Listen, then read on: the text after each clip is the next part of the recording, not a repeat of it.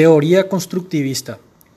Consiste en el proceso de enseñanza-aprendizaje en el cual el alumno va construyendo sus propios conocimientos a través del conjunto de conocimientos previos en sus experiencias educativas anteriores, escolares o no, o de aprendizajes espontáneos.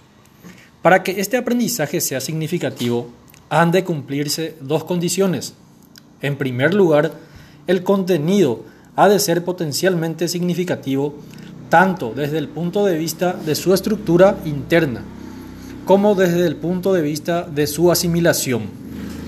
En segundo lugar, se ha de tener una actitud favorable para aprender significativamente, es decir, el alumno ha de estar motivado por relacionar lo que aprende con lo que sabe.